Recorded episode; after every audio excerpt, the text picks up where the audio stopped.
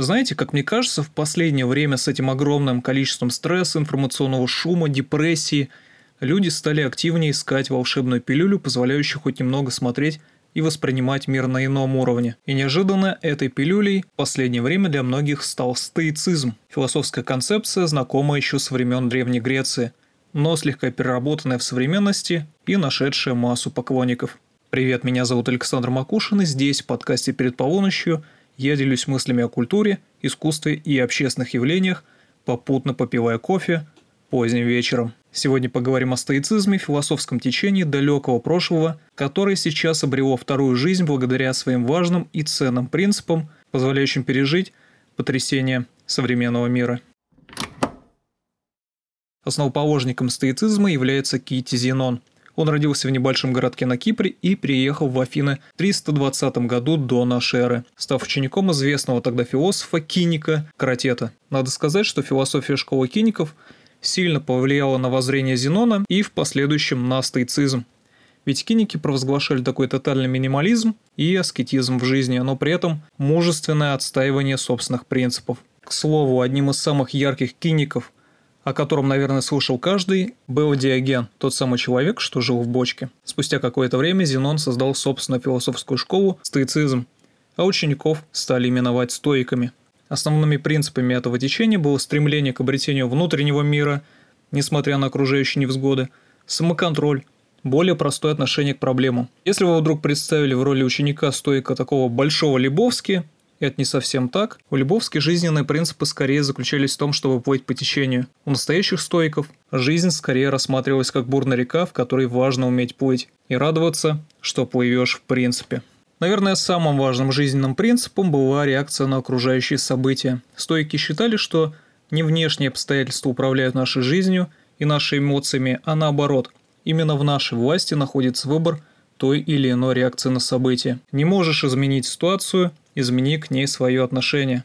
Если вы не знали, то автор этого афоризма Синека – один из известнейших адептов стоицизма. По поводу реакции на какие-то события мы действительно стрессуем не из-за внешних причин, а часто исходя из собственных установок и предубеждений, создавая такую ситуацию внутреннего конфликта. Стоицизм это решает простым осознанием того, что не все находится в нашей власти и нужно лишь подчиниться течению жизни, иногда жестокой, иногда несправедливый. Сегодня я избежал беспокойства.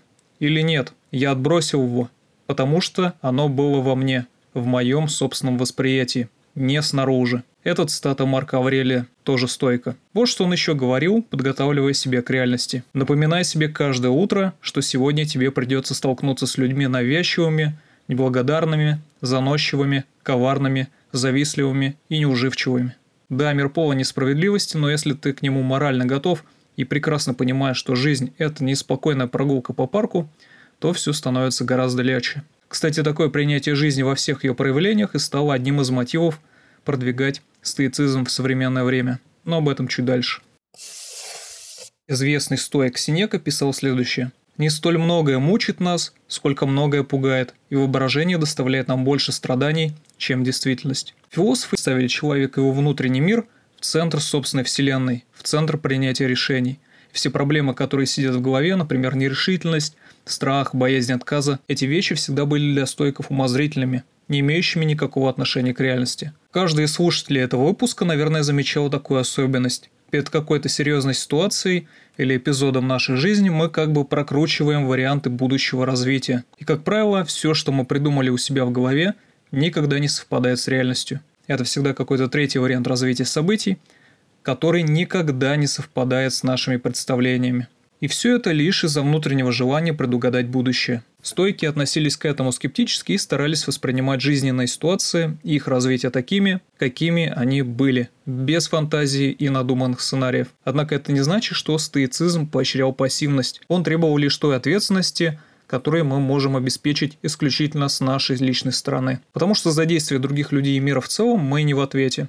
Единственный человек, за которого вы в ответе, это вы сами. Стоицизм вообще – это идея про активную, сильную жизненную позицию, опирающуюся на дисциплину разума. Пусть в мире есть множество вещей, которые не подвластны человеку, он всегда в состоянии контролировать самого себя, свои мысли и действия. И эту силу можно и нужно использовать во благо и себе, и миру. Еще одна важная особенность стоицизма как философского учения в том, что она предполагает регулярную практику. То есть знанием о силе не только нужно обладать, но и регулярно это знание использовать. Аскетизм учения стойков заключался в самом подходе к проживанию жизни. Для них было важно движение вперед, контроль собственных поступков и дел и намеренный отказ от разного рода благ, или, как их называли сами стойки, аффектов, куда входили удовольствие, отвращение, вожделение и страх.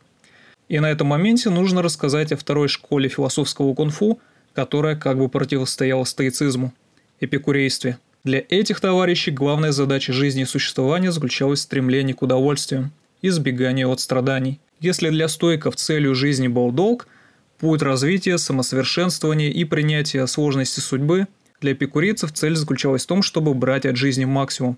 Но, наверное, главное отличие заключалось в том, что эпикурейцы считали человека как кузнеца собственного счастья, человека, наделенного волей, выбирать свою дорогу и судьбу. Думал, какой бы образ из массовой культуры – подошел под описание стойка и понял, что это мандалорец. Для него в жизни есть только путь и ничего кроме пути. Да и броню не меняет, минималист и аскет в чистом виде. Почему стоицизм обрел вторую жизнь именно сейчас? Именно по тем причинам, о которых я рассказал чуть выше. Принцип контроля собственной жизни и принятия всех сложностей, трудностей и неоднозначности окружающего мира – стала отличной палочкой-выручалочкой для решения массы проблем и собственного спокойствия. Ведь какой смысл переживать из-за опаздывающего автобуса, если ты не можешь это контролировать или исправить? Или зачем злиться на коллегу, который не только не выполнил собственную работу, но и высказал что-то неприятное? Мы не можем брать ответственность за слова и поступки других людей. А все наши бытовые и профессиональные проблемы – это, в общем-то, и не проблемы, а наши к ним отношения, которое в принципе не сильно влияет на нашу же жизнь. Наше тело, наши мысли, в нашей власти все, что за пределами, вне контроля. И ждать, что жизнь тебе будет казаться гладкой рекой, это довольно инфантильный взгляд. Как постоянно говорила моя бабушка, жизнь прожить, не поле перейти. «Я знаю», — ответил бы стоек, — «я к этому готов». Писал в своих трудах Синека, «Ты еще не знал жизни, чтобы бояться смерти». Стоицизм оказал довольно сильное влияние на раннее христианство, где можно найти много общего, при этом и христианство, в частности его протестантская ветвь, отчасти повлияло на возвращение стоицизма, ведь многие аспекты у них очень похожи. Вот такой интересный круговорот философии в природе.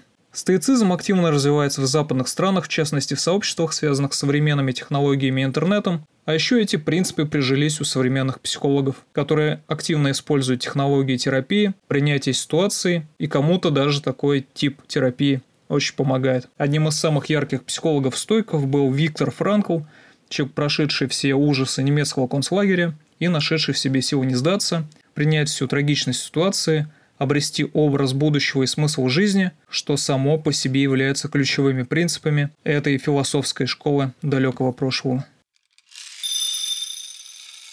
Напоследок я прочитаю несколько цитат философов-стойков, которые гораздо красноречивее меня скажут о стоицизме, если не все, то очень многое.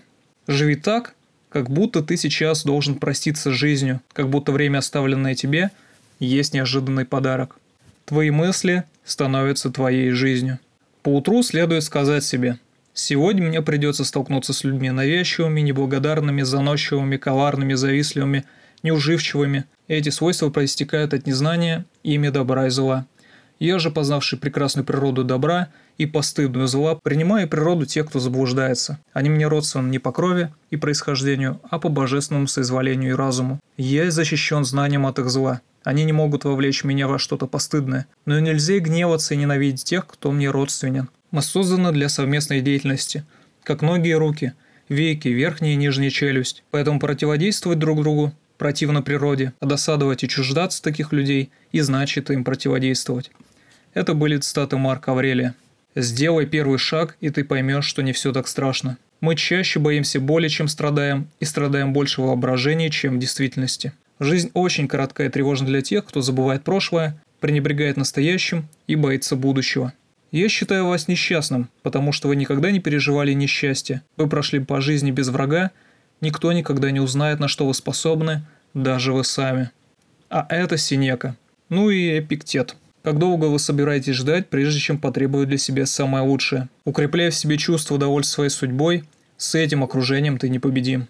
Помни, что такое человек, и будешь равнодушен ко всему происходящему. Все это звучит, как будто читаешь какую-то новомодную книгу по мотивации и успешному успеху, представляя в Древней Греции форум успешных коучей с приглашенной звездой Синекой и автограф сессии на каменных табличках. Вот такой он стоицизм. Это был подкаст перед полуночью. Друзья, подписывайтесь на подкаст-площадках, ставьте лайки, пишите комментарии. Скоро услышимся.